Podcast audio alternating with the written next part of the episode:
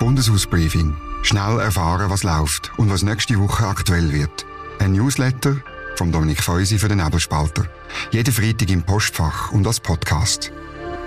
Willkommen zum Bundeshausbriefing Nummer 30 vom Nebelspalter. Schön schaltet ihr ein. Es geht nächste Woche in Bern um Kommissionssitz im Nationalrat, um eine Finanzspritze in Milliardenhöhe für die SBB, um Digitalisierung im Gesundheitswesen und um Tabakwerbung. Das ausführliche Briefing findet ihr wie immer unten verlinkt.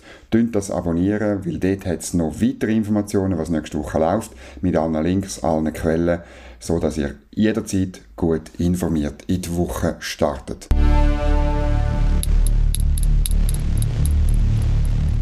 Das gibt's reden. Hinter der Kulisse wird um Kräfteverhältnisse in den Kommissionen im Nationalrat gerungen.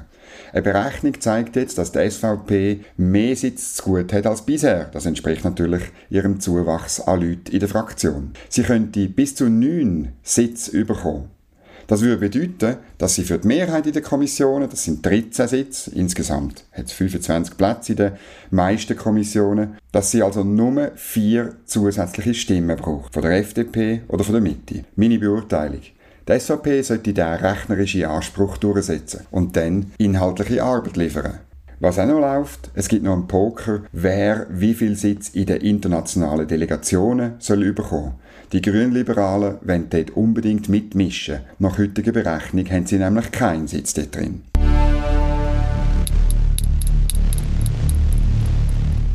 was nächste Woche aktuell wird. Die SBB soll mehr als eine Milliarde Franken zugesprochen bekommen. Der Bundesbahnen geht nämlich das Geld aus. Verschuldung beträgt mit 11,4 Milliarden Franken fast gleich viel wie vor gut 20 Jahren, wo der Bund auf seine Guthaben verzichtet hat.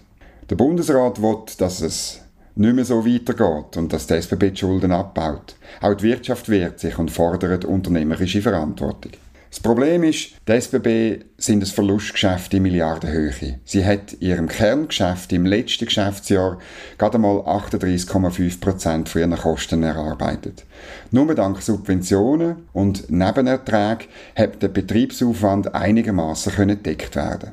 Was der Bund jetzt vorhat, die SBB soll mit einem Kapitalzuschuss von 1,15 Milliarden können Schulden abbauen. Der Bahninfrastrukturfonds der soll den gesamten Bundesanteil aus der leistungsabhängigen Schwerverkehrsabgabe bekommen.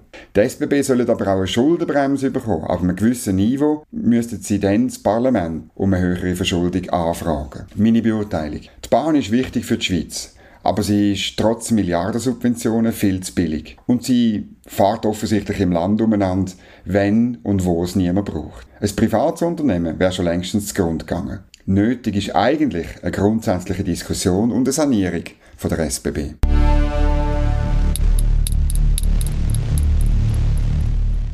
Dann geht es nächste Woche um die letzten Geschäfte für Alain Berset. Digitalisierung im Gesundheitswesen und das Tabakproduktegesetz.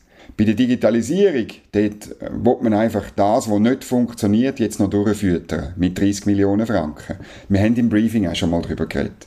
Und im Tabakproduktegesetz, dort geht es um Vorschriften in Sachen Werbung. Der Ständerat hat das Gesetz in einigen Punkten entschärft. Mal schauen, ob es im Nationalrat gleich rauskommt.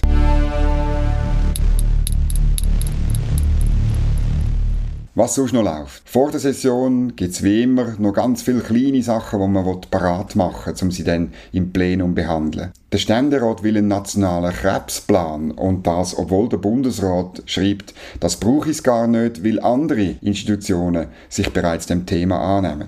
Ebenfalls Thema ist eine Gebühr, wenn man mit einer Bagatelle in Notfall vom Spital geht. Die Idee der Grünliberalen, die ist nicht ganz neu, aber sie nimmt jetzt langsam Formen an. Der Jürg Grossen will das Sozialversicherungsrecht liberalisieren und Selbstständigkeit und Unternehmertum ermöglichen, statt von Behörden und Gericht behindern lassen. In der Rechtskommission geht es um ganz viele Vorstöße zum Mietrecht von beiden Seiten. Die SVP will die Vorschriften lockern, die SP neue einführen. Dass das Auswirkungen auf die Bautätigkeit und damit auf die Höhe der Miete hat, das spielt leider eine untergeordnete Rolle.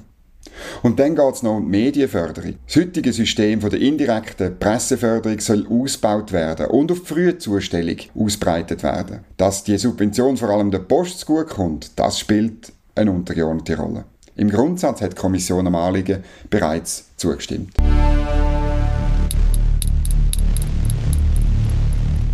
Das sind die wichtigsten Themen. Alle Details wie immer im ausführlichen Briefing. Wenn Ihnen das Bundeshausbriefing gefallen hat, dann tun Sie den Podcast weiterempfehlen. Oder schicken Sie mir ein Feedback auf dominik.feusi.nebelspalter.ch. Ich wünsche Ihnen ein schönes Wochenende und bis zum nächsten Freitag. Bundeshausbriefing. Jede Woche gut informiert. Ein Newsletter und Podcast vom Nebelspalter.